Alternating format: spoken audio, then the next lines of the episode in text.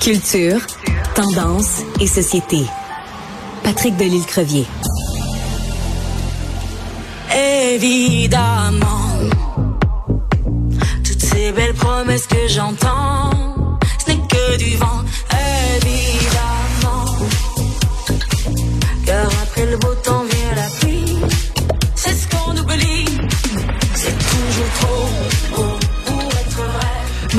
Peut dire qu'elle a le sens du rythme, euh, celle qui dont le nom d'artiste est La Zara. Elle est québécoise, elle a une double culture québécoise et marocaine et elle participait, elle représentait la France à la finale du concours européen Eurovision. C'est pas elle qui a gagné, mais ça a créé toute une controverse. On va en parler avec Patrick Delisle-Crevier qui est journaliste culturel au 7 jours. Bonjour Patrick. Bonjour Sophie, ça va bien? Très bien, merci. Patrick, euh, dis-moi donc euh, toute une. Bon, d'abord, on va commencer à parler par parler de sa performance à elle. Euh, moi, c'est une chanson que j'adore. Je trouve ça super bon, euh, évidemment. C'était assez spectaculaire, d'ailleurs. Lazara montée sur une espèce de, de tour Eiffel. Qu'est-ce que tu as pensé de sa prestation, d'abord? J'ai trouvé que c'était spectaculaire, mais je trouvais que la chanson n'était pas assez solide pour euh, un Ah tel ouais? concours. Ah bon? Ouais, moi, la chanson, tu vois, quand j'ai entendu la chanson, moi, je trouve que visuellement parlant, euh, cette espèce de clin d'œil à la Tour Eiffel, le costume et tout, euh, j'ai trouvé ça magnifique. Mais la chanson, moi, tu vois, euh, je la trouve euh, un petit peu ordinaire, pas, pas, pas plus de saveur qu'il faut. Je considère que j'aime beaucoup plus le, la chanson que de, celle qui a gagné, Tattoo, qui est de Lorraine, la suédoise. J'aime beaucoup plus cette chanson-là, qui est beaucoup plus, à mon avis, rythmée, euh, qui est plus accrocheuse. Et c'est surprenant parce que moi, j'ai suivi un peu le parcours de Lazara et elle était pressentie au moins dans le top 3. Et finalement, elle il faut dire, elle est en, elle a fini en 16e position. Donc, euh, on va parler plus de la polémique, bien sûr, mais le ceci explique peut-être le cela. Peut-être qu'elle a s'est dit, hey, j'ai pris le débarque, puis je suis pas contente.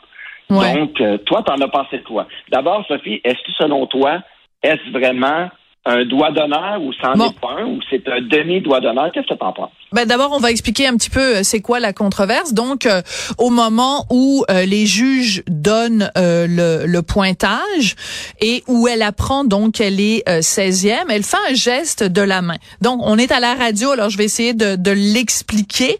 Euh, en fait, elle a euh, le majeur soulevé mais il est comme et puis le reste de sa main est refermé. Mais donc alors c'est par en bas. C'est comme un fuck you par en bas. Et après elle relève la main vers le haut. Donc ça a tous les airs d'un doigt d'honneur. Bon. L'explication que nar- narquois. pardon? Avec un petit sourire narquois aussi. Oui, avec un petit air de, de fendant. Et euh, en entrevue après, puis elle peut sur Instagram, enfin sur ses différents médias sociaux, elle a dit non, non, non, c'était pas ça pantoute. Euh, euh, au, au Maroc, c'est un geste pour marquer notre euh, déception, puis ça ressemble à, c'est le mot pour euh, dire un pet. Bon. Ouais. Ouais, je veux dire, hein, c'est la façon marocaine de dire fuck you, c'est la façon marocaine de dire euh, doigt d'honneur. Donc, euh, je veux dire, c'est quand même même que ce soit la façon marocaine ou la façon japonaise ou euh, la façon javanaise, c'est un doigt d'honneur pareil. Elle appelle ça un toz. Elle a Ouais. dit que c'est un dérivé du mot pet en arabe, qui est un geste populaire signifiant le refus ou l'exaspération. Donc, Ben. en quelque part, quand tu refuses, tu es exaspéré, tu vides ton doigt à l'envers. C'est effectivement, en bon français, un fuck you. Ben, Allez vous faire foutre. Exactement. On pense la même chose, je pense. Ben, c'est-à-dire qu'en fait, elle a beau jouer sur les mots, quand tu, tu regardes dans les faits, c'est, c'est, c'est, c'est un doigt d'honneur qui ne porte pas son nom, là. Je veux dire, elle l'a beau l'expliquer de toutes sortes euh, de façons. Et, euh, ça, ça, parce que je l'ai vu différentes entrevues qu'elle, qu'elle a données et a vraiment l'air de ramer, tu sais, a vraiment l'air de, de, oh my, mon Dieu, qu'est-ce que j'ai fait là et tout. Et c'est surtout que la, façon dont elle le fait, la façon dont elle, c'est ça manque de classe en tabarouette. Parce qu'il y a, il y a une chose que les gens n'aiment pas, c'est les mauvais perdants. Si tu perds avec grâce, les gens vont t'envoyer une vague d'amour. Si t'es un mauvais perdant là, les gens aiment pas ça. Puis avec raison, les Français étaient pas contents qu'elle ait réagi de cette façon-là.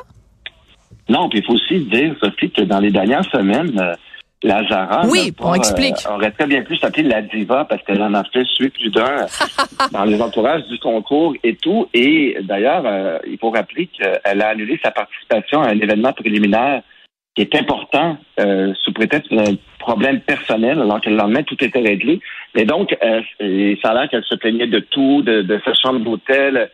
Euh, ça a l'air qu'elle n'est pas facile, elle est très, très, très diva dans la vie. Et donc, et ça, c'est des membres de son entourage qui, qui de, travail euh, professionnel qui, qui le mentionnent et tout, un peu partout sur les réseaux sociaux. Donc, puis bon, il faut toujours en prendre, le, le, prendre avec un grain de sel si on lit sur les réseaux sociaux, mais moi, je me dis tout le temps qu'il n'y a pas de fumée sans feu. Donc peut-être qu'elle n'est pas si diva de ça, mais peut-être un petit peu diva. Et donc peut-être que la déception, euh, peut-être qu'elle le regrette, parce que dans une autre entrevue, elle a dit complètement autre chose. Elle a dit que c'était juste un geste exprimant sa déception, qui voulait dire whatever, ainsi soit-il. Donc, euh, mais ça c'est dans le, texte, ouais. Ça, c'est dans le, le, texte qu'elle a publié donc euh, dans sa story euh, Instagram. Euh, c'est c'est euh, c'est l'explication qu'elle donne. Mais peu peu importe, c'est impossible. Ok, regarde, elle est elle est toute jeune, Lazara, mais quand même, elle est pas folle là.